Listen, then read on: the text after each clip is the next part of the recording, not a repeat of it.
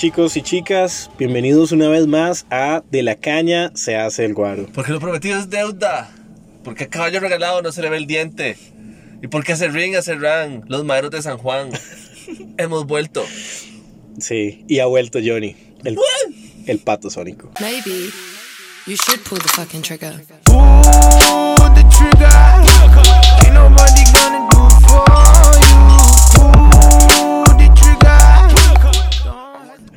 Chicos, bienvenidos una vez más a este podcast. Eh, es un placer para mí eh, grabarlo con eh, tanto, tanto cariño que le tenemos. Entonces, quiero darle las gracias por haber esperado. A la gente que nos ha escrito y nos ha dicho cuando vuelven, cuando vuelven a hacer un episodio, pues aquí está.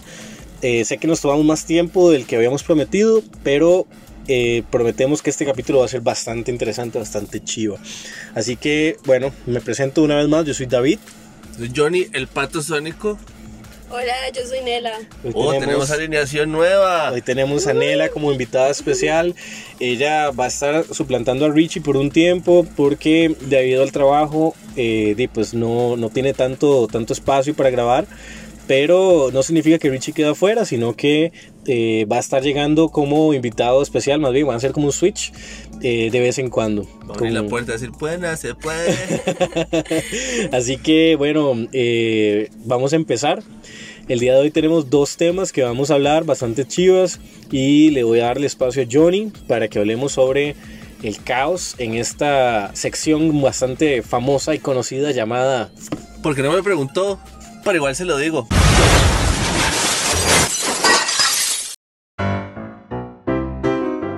Muchas gracias, David, por tu valiosa aportación e introducción. Mucho gusto, Johnny. bueno, chiquillos, ahora sí, vamos al meollo del asunto, a la fruta prohibida. Lo que les voy a contar es, más que una teoría, es una epifanía que tuve mientras veía Dark Knight y, y, pues consumía una cierta sustancia estupefaciente de color verde, muy viajante. Un- una cierta hierba buena. Una cierta hierba buena, Ok. una pariente de María Juana. ¡Ojo! muy bien, Qué rider de yo. Sí, sí, rojado. ma. got used to it. Sí, que Dios Es, te es un sabor adquirido. Sí. como la vainilla. Resulta y sucede que cuando yo tenía unos 19 años, unos 19 años, estaba viendo una de mis cintas favoritas, que es El Caballero de la Noche, porque geek. Y mientras estaba ingiriendo dicha sustancia, pues analizaba la peli y me veía ver a profundidad todo este patrón de un Joker que casi nadie expone, pero que es un meme muy interesante, que es el Joker anarquista, el Joker que desafía lo establecido. Y una de estas escenas, cuando él está en el hospital con Harvey Dent, el más suelta una frase que caló tan hondo en mi parecer que cambió toda mi perspectiva de vida y fue, en el caos es justo. No, Que el caos es justo. el caos es justo. El caos es justo. Justice is fair. Chaos is fair, sorry. Y yo me quedé pensando, ¿por qué diría una frase así? ¿Por qué en el caos hay justicia? ¿Por qué en el orden no? Y me puse a pensar que es cierto. Vamos a cambiar en esta en este corto tiempo la perspectiva que tenemos de lo que es el caos, lo que es el orden y vamos a tratar de verlo como un todo. Les explico por qué. Cuando estamos bebés, en el vientre de nuestras progenitoras madres, si nos quieren, progenitoras, y pues eh, me lo aguanto de vez en cuando. Pero cuando estamos en el vientre, estamos aislados en un ambiente totalmente segregado, sin exposición a luz, a sonidos, más que los que vienen de nuestra mamita.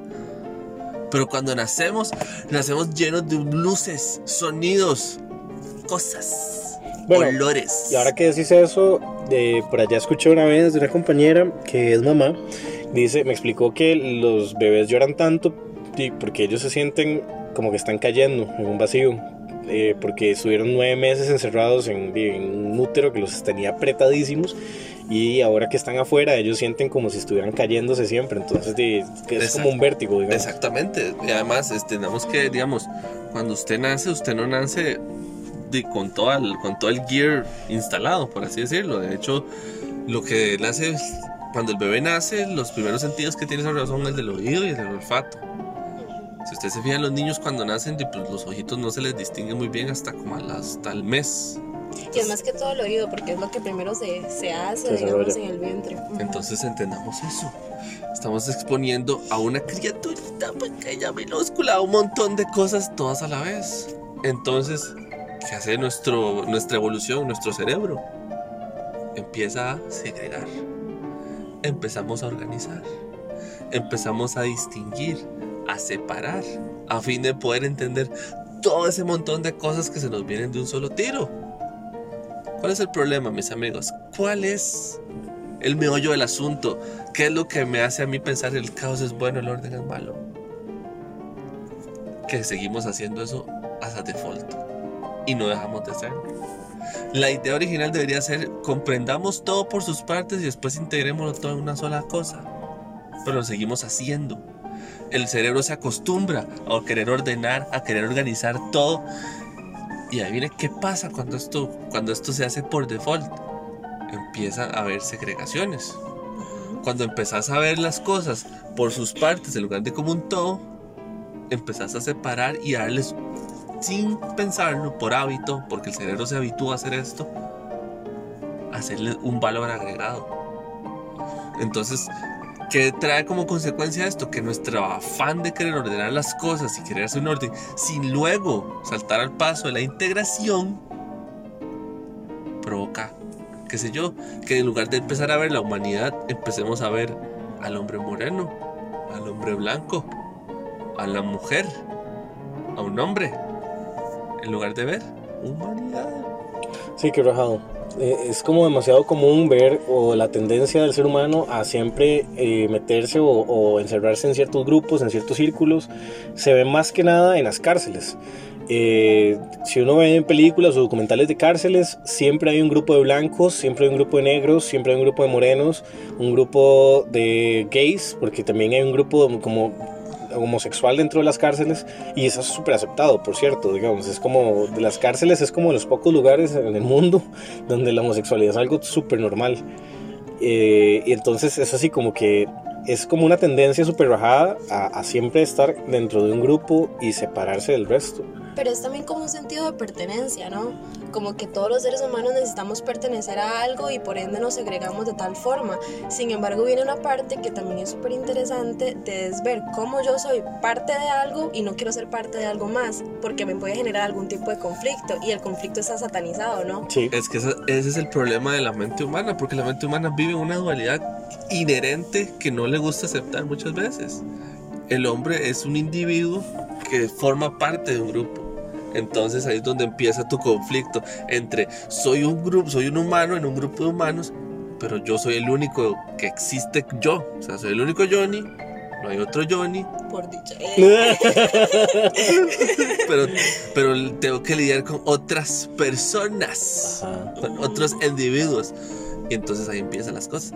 Y algo muy interesante es que si usted va y analiza la historia de la humanidad, usted se empieza a dar cuenta que Tere empieza a, a deslindarse de la mula cuando empiezan a haber separaciones. Mm. Analicemos la historia, analicémoslo un poco. ok. ¿Cuál es el, el clásico problema de, de, digamos, vamos a ver en Roma?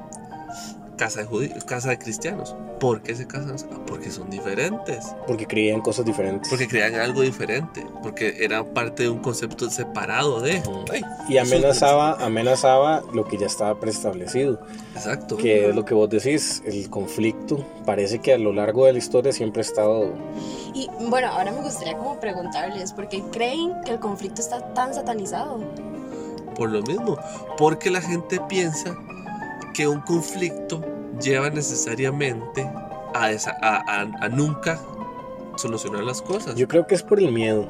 Yo creo que es porque la gente tiene miedo de cambiar lo que piensa y entonces el hecho de que llegue, lle- o sea, el hecho de llegar a un conflicto da la posibilidad o abre la puerta a que llegues a cambiar de opinión. Entonces te da miedo eso y preferís evitarlo eh, a toda costa. Pero es que eh, el asunto interesante es este. ¿Por qué, por qué en lugar de decir cambiar, por qué no mejor evolucionar mi pensamiento? Porque cuando usted modifica su pensamiento, usted está evolucionándolo. A menos que sea un pensamiento retrógrado, claramente. No, no necesariamente, ahí discrepo un toque, porque digamos, sí coincido con lo que dice Dave en la parte de que, eh, este, sí, lo nuevo genera miedo y por ende no, no queremos como pensar, no queremos hacer como nada distinto que nos genere algún conflicto. Pero no siempre, se, se- no siempre hay un proceso evolutivo en nuestro pensamiento, porque puede que yo cambie algo nuevo, sin meternos en, en lo bueno y lo malo, es algo nuevo, ¿verdad? Y eso es a lo que se le tiene miedo. Y no considero que siempre sea algo evolutivo. Puede ser algo que, sí, pues no esté ningún, ni estemos avanzando, ni estemos retrocediendo, pero estamos ahí, pensando Pero siempre diferente. estamos evolucionando, siempre estamos cambiando.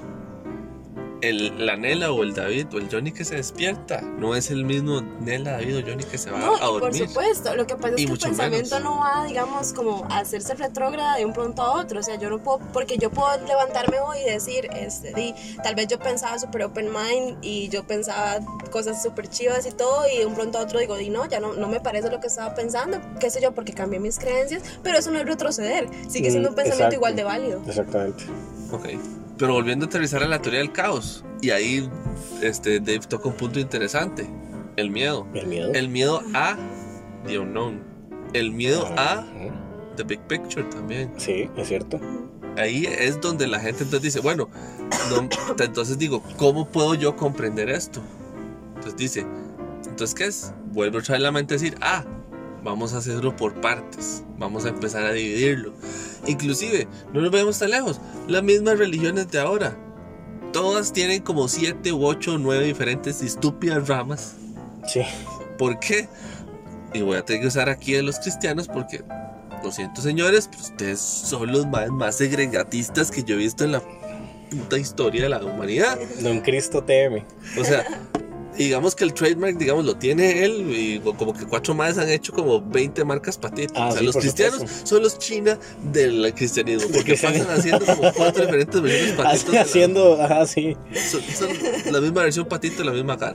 Con la salvedad que uno sí cree en la Virgen, otro sí cree en los santos, otro no, cree, no quiere comer pan los domingos, otro no quiere comer carne los viernes.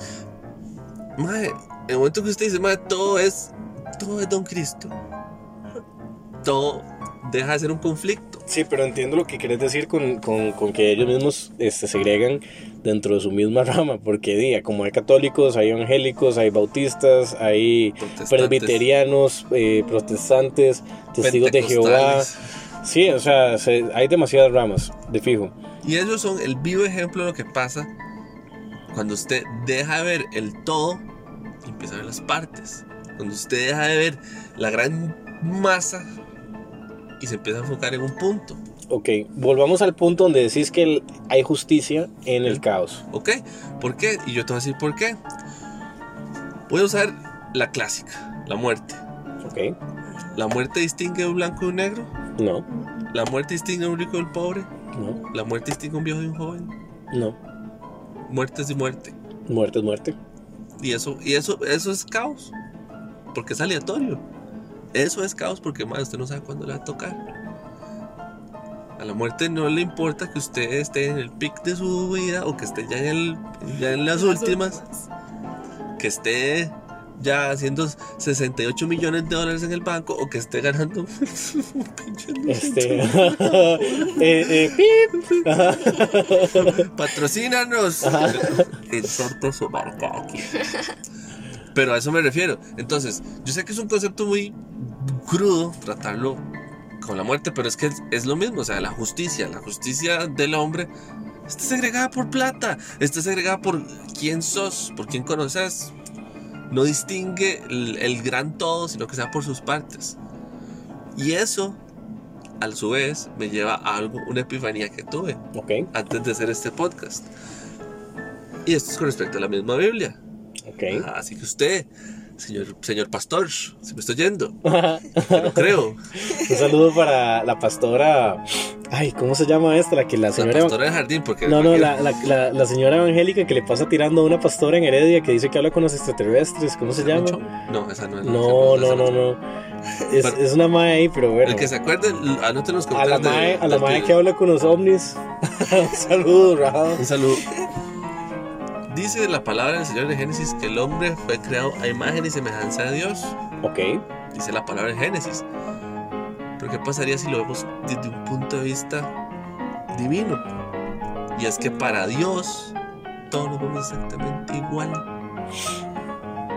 Todos somos la misma cosa. No es que estemos hechos de imagen y semejanza a Dios, pero la imagen y semejanza que Dios tiene, nosotros es exactamente igual. No sé, creo que tengo, tengo conflicto con esa idea.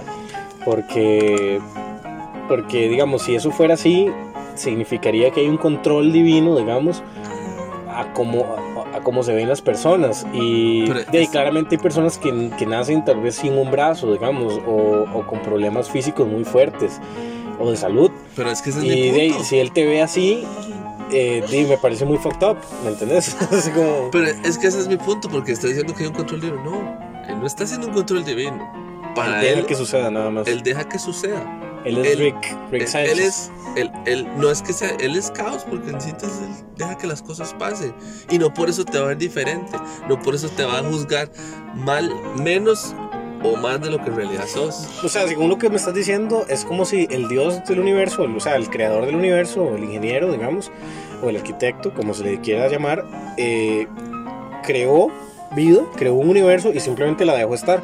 Él no se mete, él simplemente la ve y, y es como, Pero bueno, de- también de qué tipo de Dios estamos hablando, ¿verdad? Sí. Porque si lo hablamos Ahora- de un Dios a partir del cristianismo, no creo que lo deje como tan al libre albedrío, porque aunque hay libre albedrío como Pero es que ese, establece, ese punto no, no es, no es que digamos, sea, no es que sea libre albedrío, es el punto de que él, él te crea y, y, te no, y, estar. y- y no, no, no te ve diferente de como vería Nela. O sea, no te va a decir, ah, es que vos sos mujer, ah, es que vos sos hombre, ah, es que vos sos pobre, sos negro, sos chino. Pero volvemos a lo mismo, ¿Sigue ¿de qué? Dios estamos hablando? Seguir con el punto que estabas diciendo ahorita.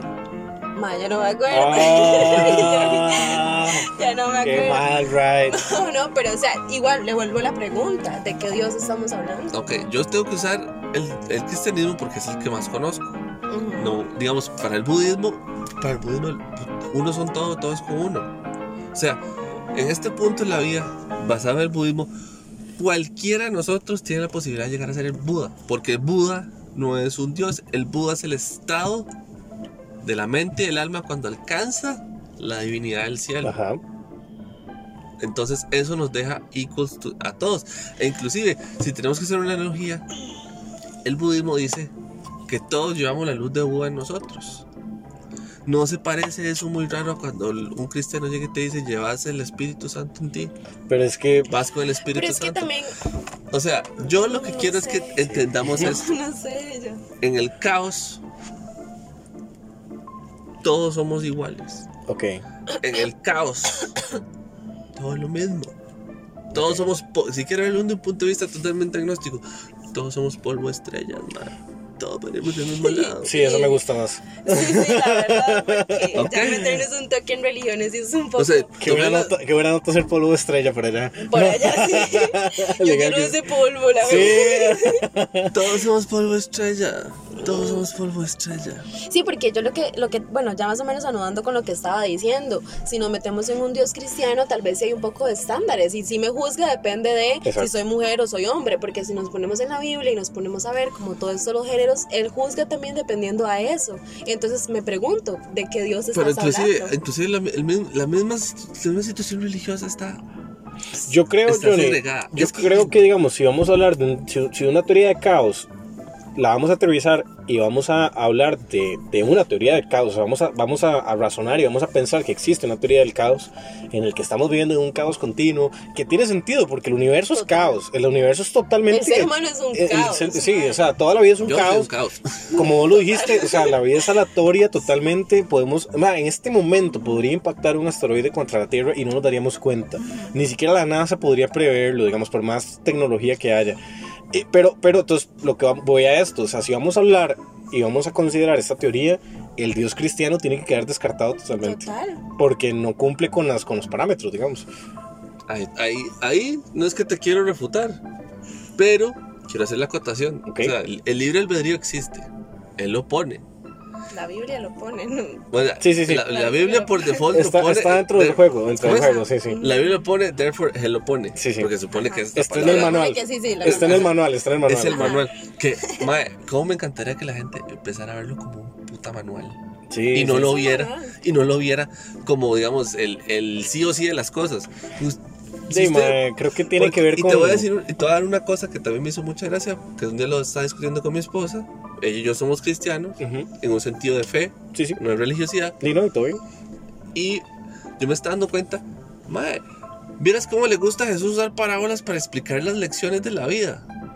Digo yo, puta, si a Jesús le gustaba usar parábola, ¿qué garantía tengo yo de que si el padre e hijo son uno solo?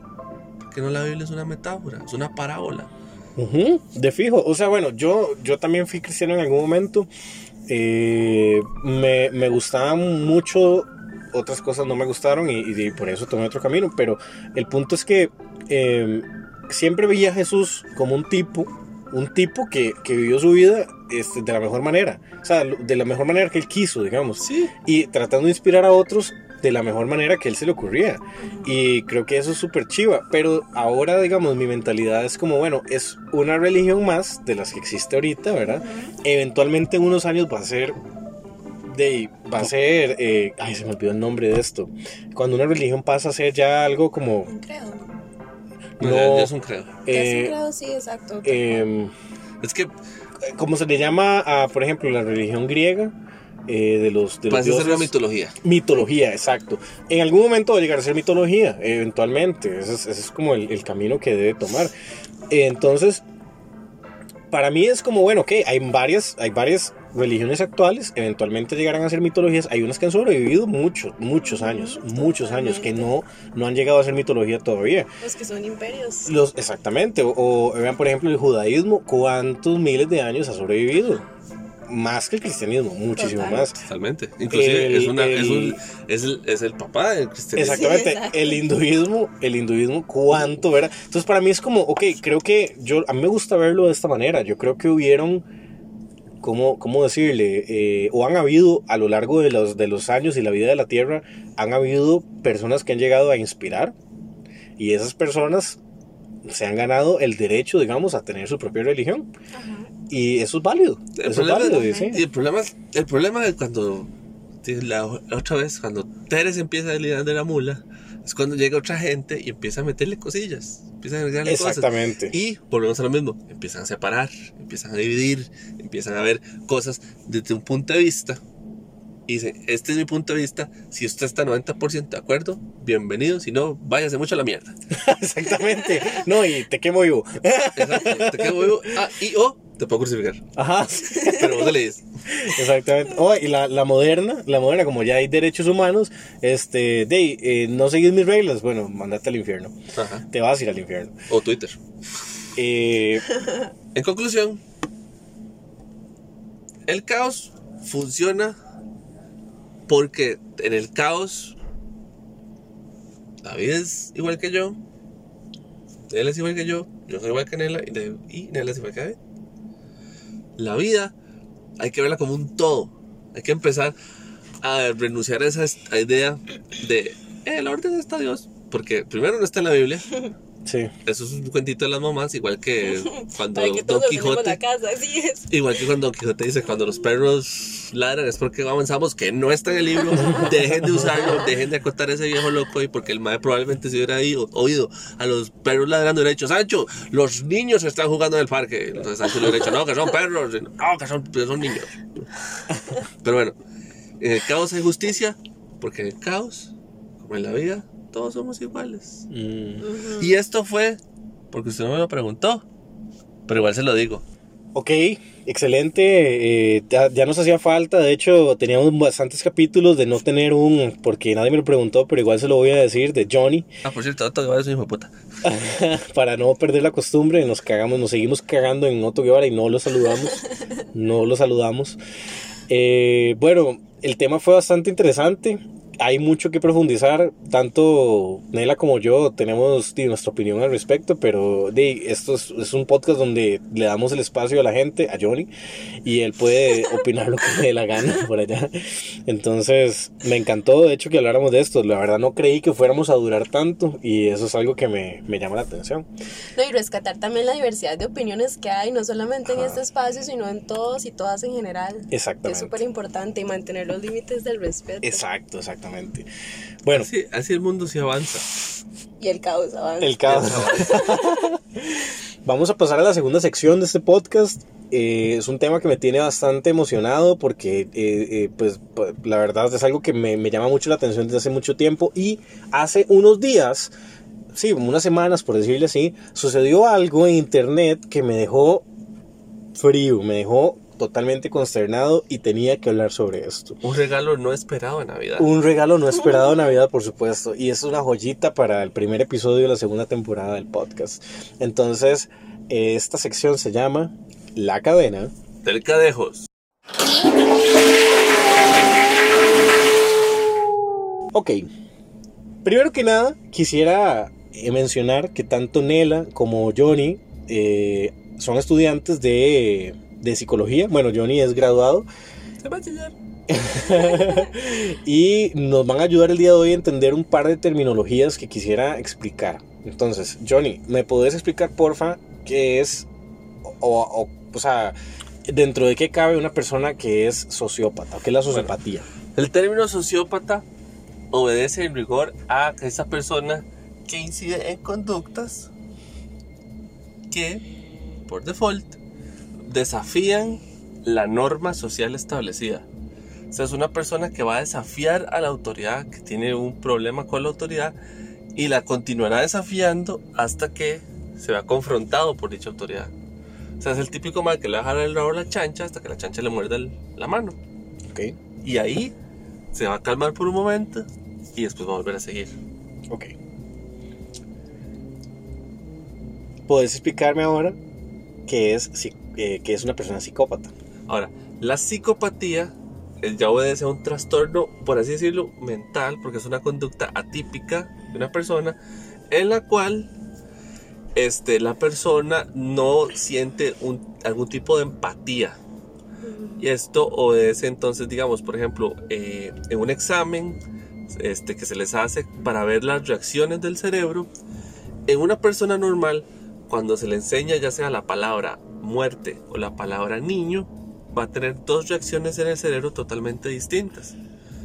Mientras que a un psicópata, cuando usted le pone la palabra violación, le pone la palabra silla, la va a ver como si fuera exactamente la misma cosa. Sí, es súper importante también agregarle ahí que como Johnny explicaba en la sociopatía, es súper importante que los sociópatas conocen la ley. Ellos conocen qué está bien y qué está mal para la sociedad y juegan con eso. Entonces son sumamente manipuladores, ¿verdad? Entonces como saben lo que está establecido ya, juegan con eso. En cambio la psicopatía, pues es algo más que más como más impulsivo, digámoslo así, al ser algo más biológico, no es como tan consciente de que conozco que está bien, que está mal para la gente, sino que nada más dele. De hecho, el psicópata tiene como su propio, su propio set de reglas. Entonces, no necesariamente van a coincidir con las de la sociedad Ujú, y por, e- por ende no va a juzgar que lo que está haciendo está mal o no. Entonces, para él puede decir, Dino, yo vi a esa persona y yo creo que matarla sería lo correcto y me va a calmar a mí. Y lo hace. Exacto. De hecho, es muy chido porque hay documentales en los que usted puede ver una persona psicópata literalmente describiendo, una, des- describiendo cómo desmembraba a una persona con la misma con el mismo candor que yo puedo estar explicando una receta de sopa. Ok, perfecto. Estos dos términos son importantes.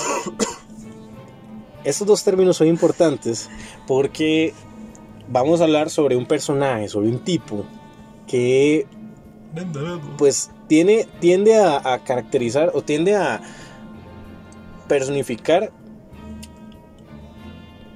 ese tipo, ese tipo, de, ese tipo de, de personalidades, psicópatas o sociópatas en televisión y en, en el cine.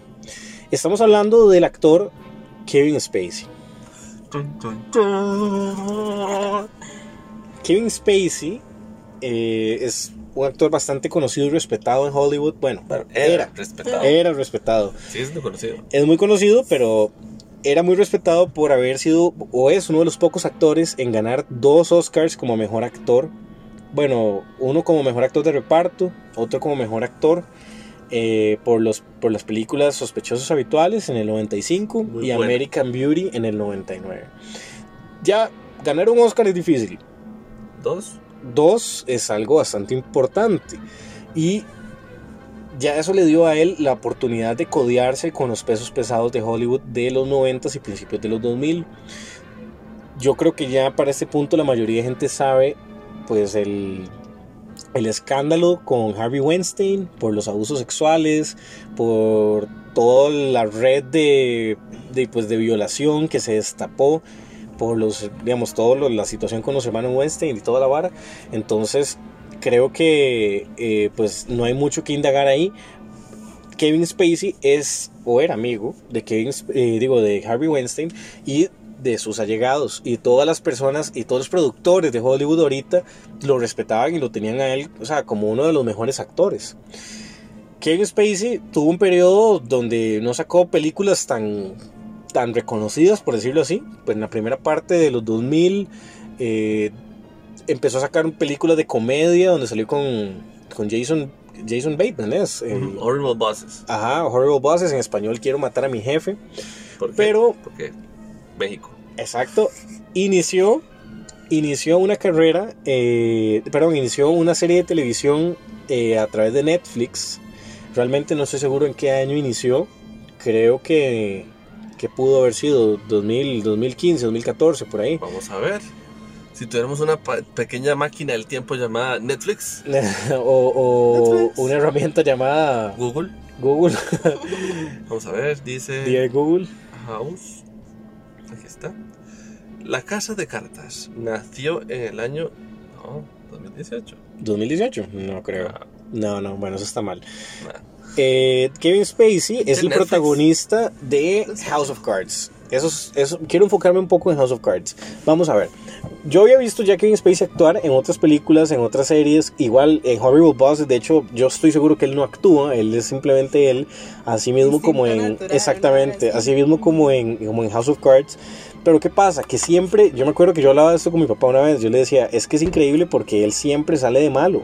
Siempre sale como, como una persona malévola, maligna y la mirada de él es tan fría, no se le ven emociones. Siempre he pensado que este tipo es un psicópata. Esa es mi opinión. Que ya ahora que entendimos los dos términos, vamos a ir tal vez desmenuzando a ver en cuál de los dos encaja más. En House of Cards, él interpreta a Frank Underwood. Es un personaje épico, realmente. La serie es increíble, está súper bien producida, está súper bien dirigida y un guion fabuloso. Y le da vida a este, a este hombre que está en sus 40 que es, Un Pues, asesor de campaña. es Es, una- un secretario, creo. es un secre- no, él, él era un senador Empieza como senador, sí. él es un senador del Congreso de los Estados Unidos y después de muchos años estando en la política, donde él ayudó eh, a, a lanzar gobernadores, porque él, él antes era as- asesor, ayudó a lanzar gobernadores, ayudó a lanzar campañas presidenciales, campañas de senadores anteriores a él. Él quedó como senador muchos años seguidos porque cada cuatro años igual hacen elecciones para ver los senadores y todos en Estados Unidos. Él quedó eh, como el de, creo que era South Carolina o North Carolina, no, no me acuerdo, esos estados en alguna de las Carolinas. Y el Mae es demócrata, ¿verdad? Entonces él se pinta a sí mismo como, o sea, de los ¿Es políticos, no, es, es demócrata. De los políticos eh, estadounidenses, eso es como decir este, los menos malos. Los, los, los, Los me- Fishman. los Fishman, ajá, exactamente. Eh, porque los republicanos, que es el otro partido político en Estados Unidos, se pinta siempre como si fueran rednecks. O sea, Conservadores, sí. conservadores. O, eh, para ponerle un contexto más ameno, en Costa Rica sería como que los demócratas, los demócratas son así, algo así como, como el PAC, como, bueno, Eh, no- digamos que en Costa Rica no existe un demócrata porque vamos, Sí. el demócrata por lo menos tiene un, un par de buenas salidas. Para ponerlo en contexto, son como... menos, como- republic- o son sea- menos PAC y digamos que los, republicanos son Nueva República. ajá, sí, sí, hay- todo su core. Exactamente. Y, o sea, su su- su eslogan es Ramasheka Talamazoa. Entonces, así demasiado. Eso, eso para que lo, para que lo entiendan la gente que no sabe cómo funciona mucho la política en Estados Unidos. Entonces, Frank Underwood, este personaje que interpreta a Kevin Spacey, él eh, ayudó a lanzar al actual presidente, que está en la serie, ¿verdad? Ganó las elecciones y el presidente le prometió que si él quedaba de presidente, lo iba a escoger como secretario de defensa, que es una posición sumamente importante. ser secretario de defensa es básicamente manejar el ejército. Es que es el secretario, además el secretario de defensa es el line-up directo al presidente si le pasa algo al vicepresidente. Exactamente, exactamente. Entonces para él eso era un salto gigante. Cuando llega el momento en que el presidente lo manda a llamar a la Casa Blanca, él va a visitarlo, el presidente le dice, mira, qué pena, yo sé que te prometí algo, Pero, pero no se va a poder dar, se lo tengo que dar a tal, a fulano de tal. ah, porque entendamos que en Estados Unidos las campañas presidenciales se hacen a base de donativos. Ajá. Y es legal recibir donativos millonarios de quien sea. Eso no importa, nadie lo cuestiona. legal. Siempre y cuando haya un desglose Ah, sí, sí. de Hay- que Hay que presentar facturas, pero es muy fácil falsificar. O sea, cualquier cualquier. alterar el número. Exactamente, o sea, eso realmente se da mucho. Entonces, ¿qué pasó? Que Frank se sintió tan humillado y tan, o sea, Dolido. tan dolido que ideó un plan, Una huelga. pero o sea, fue increíble, o sea, la manera en que él llegó tan fríamente ideó un plan para llegar a ser el presidente de los Estados Unidos. No voy a spoilear demasiado, pero a grandes rasgos hay, o sea, hay una trama gigante de un montón de traiciones, de un montón de revelaciones, pero pasa lo siguiente.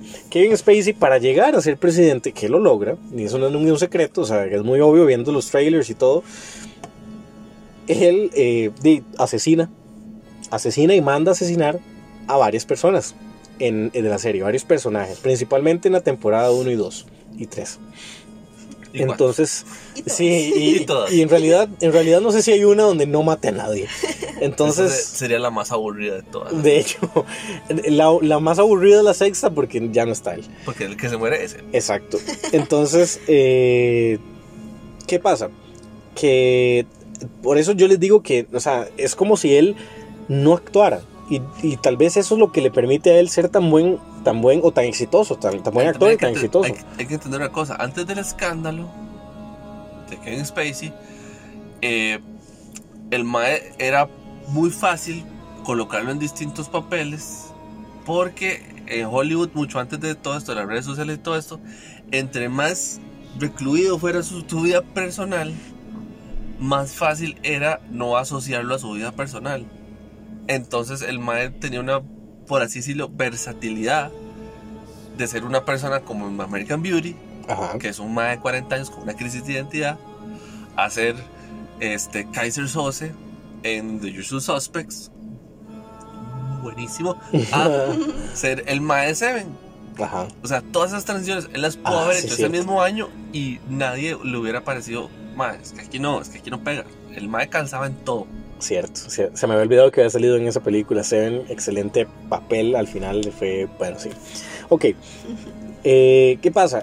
La, la serie, la serie muestra o, o, digamos, se se desenvuelve utilizando una especie de, de narrativa, podríamos decirle, en el que Frank deja de hablar con los personajes de la serie, rompe la cuarta rompe barrera. la cuarta barrera y empieza a hablar con el público, las personas que están viendo. Entonces es como, como si de la nada él dejara de hablar con el personaje que tiene enfrente, vuelve a ver hacia la cámara, te ve a los ojos y dice, vean lo que voy a hacer, voy a engañar a este tipo y lo voy a dejar en ridículo. No, él me dice, este tipo es un imbécil. Ajá, sí, ese tipo es un imbécil. Lo voy a engañar y lo voy a dejar en ridículo delante de todo el mundo.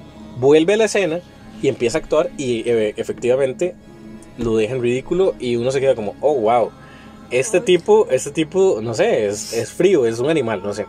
Bueno, entonces, ese tipo de cosas, eh, no sé hasta qué punto él se metió demasiado o simplemente él nunca se metió, sino que él siempre fue. Él siempre fue ese personaje. Yo no sé si se lo hicieron a la medida, si fue un milagro o qué, pero es que él es, él es Frank Underwood, así como Frank Underwood es Kevin Spacey. Entonces, la serie iba súper bien, iba súper exitosa, ganando premios, ganando de todo, cuando, Pasa lo siguiente. Durante las, durante las temporadas nace el Me Too Movement. Y el Me Too Movement a quién se lleva entre las patas. A Ajá. cuanto pinche pedófilo, malviviente, violador en Hollywood existía. que eran muchos. Que eran muchos. El, pez- el pececito más gordo de todos esos, Harvey Weinstein. Harvey Weinstein. Un hombre que increíblemente es tan feo por fuera o por dentro. pero era asquerosamente millonario y tan poderoso que él podía hacer que una persona fuera tan famosa como Angelina Jolie a que simplemente nunca pasara del casting. O sea, él, él era el manejador de los castings. Exactamente. La compañía del Mae. O sea, él tenía su productora, Weinstein Production Company, muy picho. Pero el Mae está tan conectado al mundo de Hollywood que él perfectamente puede llegar y decirle al Mae del de una cinta de Disney allá en Nueva York, donde él ni siquiera estaba en Los Ángeles, y decirle, Mae, esa que va a llegar ahí, no la ponga. Exactamente. Exactamente. ¿Por qué? Porque no quiso dormir conmigo. Porque no quiso acostarse conmigo. Ese es Harvey Weinstein. Y, y él tenía manchado, no sé si lo hizo a propósito, seguro que sí, eh, metió dentro de esa red a un montón de productores, a un montón de directores que se han visto súper opacados y han perdido di, pues, toda la fama que tenían debido a este issue. Y bien merecido lo tienen. Kevin Spacey en 2017 fue uno de ellos. El 30 de octubre de 2017, él también, eh, el, el también actor conocido Anthony Rapp declaró que en 1986, siendo menor de edad, había sido acosado sexualmente por Kevin Spacey en el transcurso de una fiesta celebrada en la residencia de este. En respuesta a estas acusaciones, Spacey alegó que no recordaba haberse comportado de manera inapropiada y pedía perdón si fue así. Pero ojo, la, yo vi la entrevista. Él, la manera en que lo dijo fue como, no recuerdo haberlo hecho, pero si lo hice, lo siento. No, la respuesta fue, lo siento, es que soy gay. Ajá, eso, a eso iba. O sea, en el mismo comunicado, Kevin Spacey declaró públicamente que era homosexual. Pero fue así, la cosa como, así como, uy, como se me cayó el lápiz, es como, uy, perdón si te acosé, es que soy gay. Exacto. A partir de la declaración de Rapp, de Anthony Rapp, surgieron nuevas acusaciones de otras personas, como el mexicano Roberto Cavazos, quien denunció que tanto él como otros jóvenes actores habían sido acosados por Spacey, cuando este era director artístico en el Old Vic Theatre de Londres. En parecidos términos, varios empleados y ex empleados de la serie House of Cards habían sido acosados por el productor ejecutivo Kevin Kevin Spacey. Lo señalan por delitos de la misma naturaleza. Harry eh, DeFrus, hijo también del actor Richard DeFrus, también ha señalado a Spacey por haberle manoseado cuando tenía 18 años, delante de su padre, quien no se percató de lo que ocurría. Este Mae es un savage. O sea, hace lo que le da la gana. El Mae.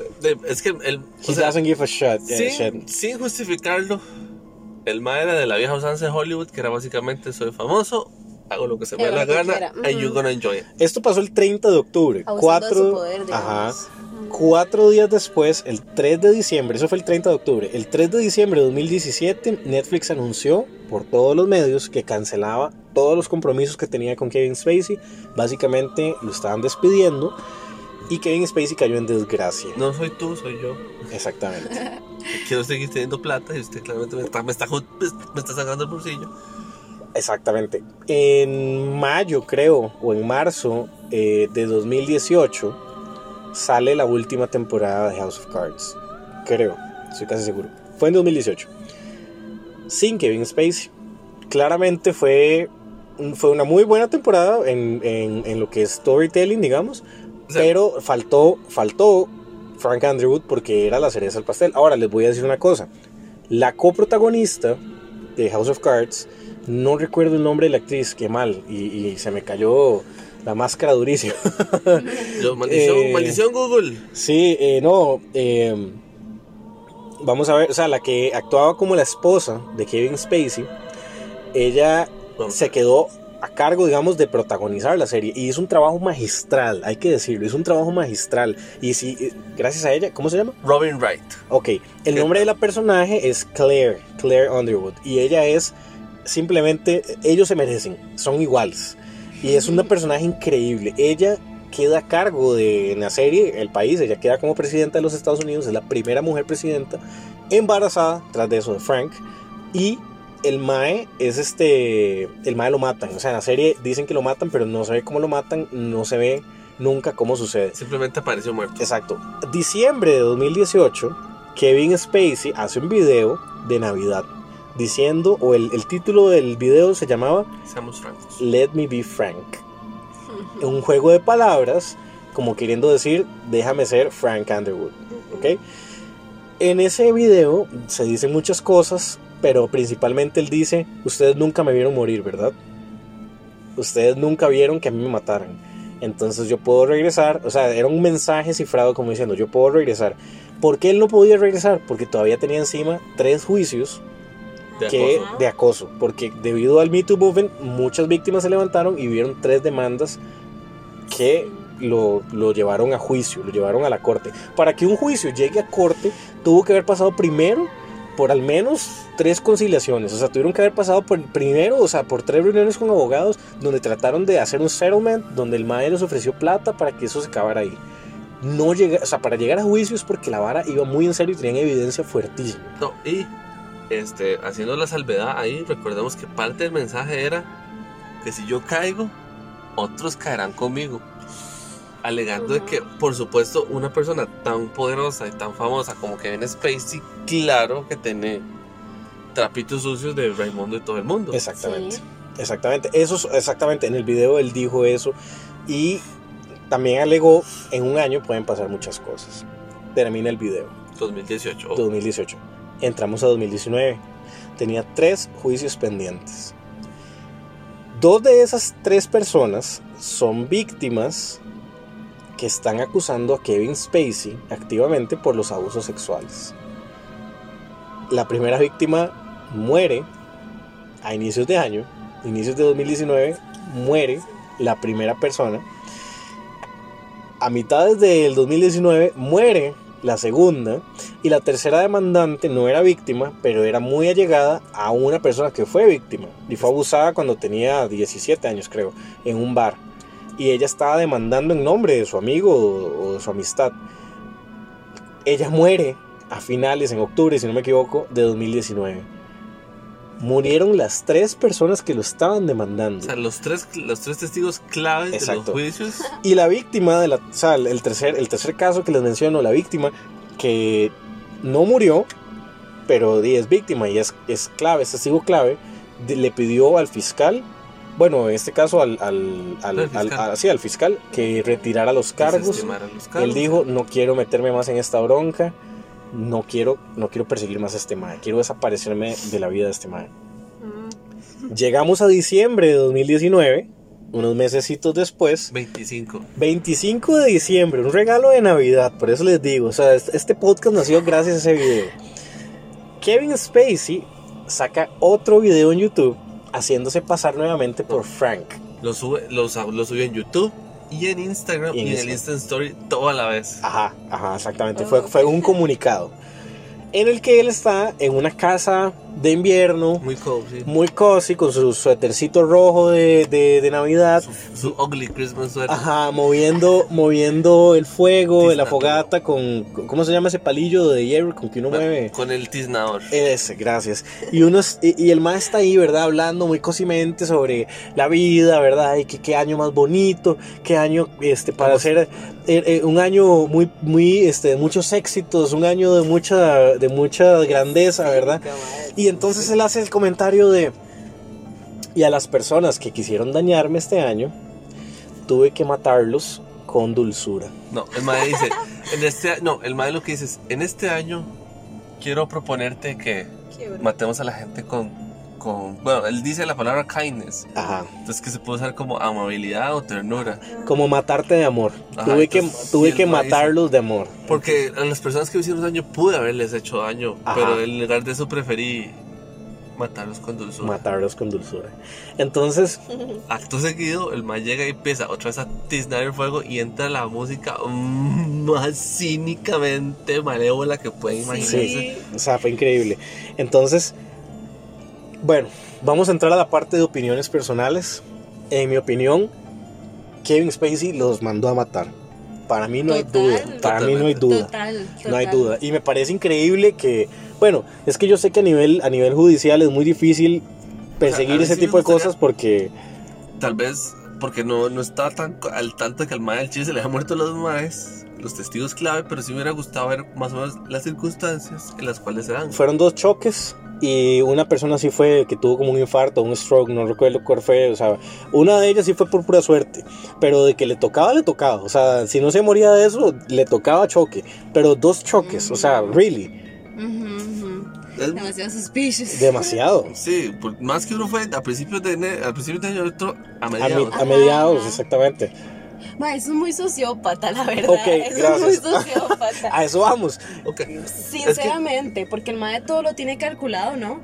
Y el mensaje que transmite es muy claro. Y si vos ves la Muy serie, claro. él es así, él es, él es demasiado calculador. O sea, él, él, al principio de la serie, él básicamente nos dice, voy a ser presidente, ya tengo un plan en la cabeza de cómo lo voy a hacer y simplemente me van a ver cómo lo voy a hacer. Y, y así sucesivamente él llega y mata a sangre fría a varias personas. Ahora, si que se la tiene sus índices de sociopatía, dado que el MAC conoce el proceso, conoce lo que tiene que hacer, ajá. sabe cómo ejecutarlo.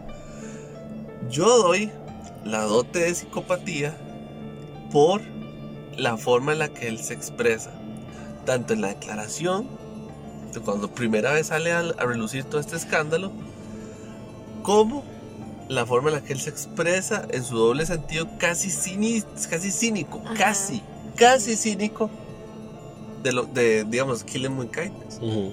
O sea, entendamos una cosa, el Mae los ejecuta y puede hacerlo y además le puede dar tres pitos. Sí. Sí, puede ser. Lo que pasa es que también es un discurso que manipula mucho a las masas, digamos. El problema aquí, la dificultad a la hora de hacer esto es que el Mae es actor. Ajá. Entonces el Mae, y el Mae, no, y el rudo, mae sí. no es any actor, es fucking Kevin Es Spacey. o muy sea, bueno, sí, es muy fucking bueno, good. Ajá. No, y acá también entramos en, una, en un asunto que no es encasillar, digamos. Exacto. Si lo encasillamos en solamente un patrón, ¿verdad? Pues es un toque difícil porque ni siquiera lo conocemos. Exacto. Entonces es Sí, como, sí, sí, cierto. como súper importante hacer énfasis en esto. No podemos encasillar al MAE en algo. Ah, yo ya que- lo pinté de Ajá. sociópata ese mae, ya Es para mí es un sociópata. Y, y ahí, es donde, ahí es donde yo te quería hacer la acotación al principio. El Mae es, tiene una, su vida personal totalmente hermética. Sí, Ajá. de hecho. Entonces, es muy difícil lograr. si una, biogra- una biografía, porque hay ciertas, hay, un- hay ciertos este, patrones que una persona con psicopatía tiene que tener. No todos, pero por lo menos tres. Y si una bi- biografía accurate, si una vara con testigos, que gente que pueda confirmarlo, ma, es every- everyone's guess. Es un, es un flechazo al aire y probablemente lo está Ajá. tirando él y te está apuntando a vos en la frente, Ajá. sin que vos lo veas. Exactamente. Bueno, eso era el tema que queríamos tocar. Eh, ¿Es o no Kevin Spacey un sociópata? Mándenlo, O un mándenlo en la red social. psicópata. de Twitter. Porque, Ajá. porque Johnny tiene su teoría también bastante válida. Sí, no, totalmente. Escríbanos al Twitter. eh, creo que era Caña de Guaro. Caña, o, bueno, o sí. Guaro de Caña, no me acuerdo. Creo que Bueno. es Guaro de Caña. Qué mal que no nos sepamos nuestro propio Twitter. Pero Igual a- nadie, nadie, nos, nadie nos sigue, nadie nos escribe, so thank you. Eh, no, no, tenemos, tenemos gente que nos ha, nos ha escrito por, por DM, así que muchas gracias. Eh, si están ahí todavía, si esperaron tres meses por nosotros, gracias. Chicos, volvimos, Volvimos. volvimos en grande. Eh, tenemos una nueva integrante del equipo, que es Nela, y vamos, vamos a seguir hablando de temas súper chivos como los del principio, que estuvieron súper volados, me encantó. Mae, sí. sí, estuvo muy tuanis. Espero que a ustedes también les guste. Mandarle saludos a la gente de, de BCDM, no voy a decir de qué empresa, Solo porque, mucho. porque no nos patrocina, no todavía. Presta el equipo, pero no patrocina. Ajá, eh, Still Day One. de la. Ajá. Eh, pero eh, un saludo a ellos que me recibieron con los brazos abiertos. Así que bueno, Un muchísimo cariño, a- muchísimo amor. Y A Kenneth por su nuevo. un saludo a Kenneth. Eso. Ya me estoy hartando de ese chiste, la verdad. Ya esta es la última vez que lo vamos a hacer. Y bueno, eso sería, chicos. Muchísimas gracias. Hasta luego. Chao.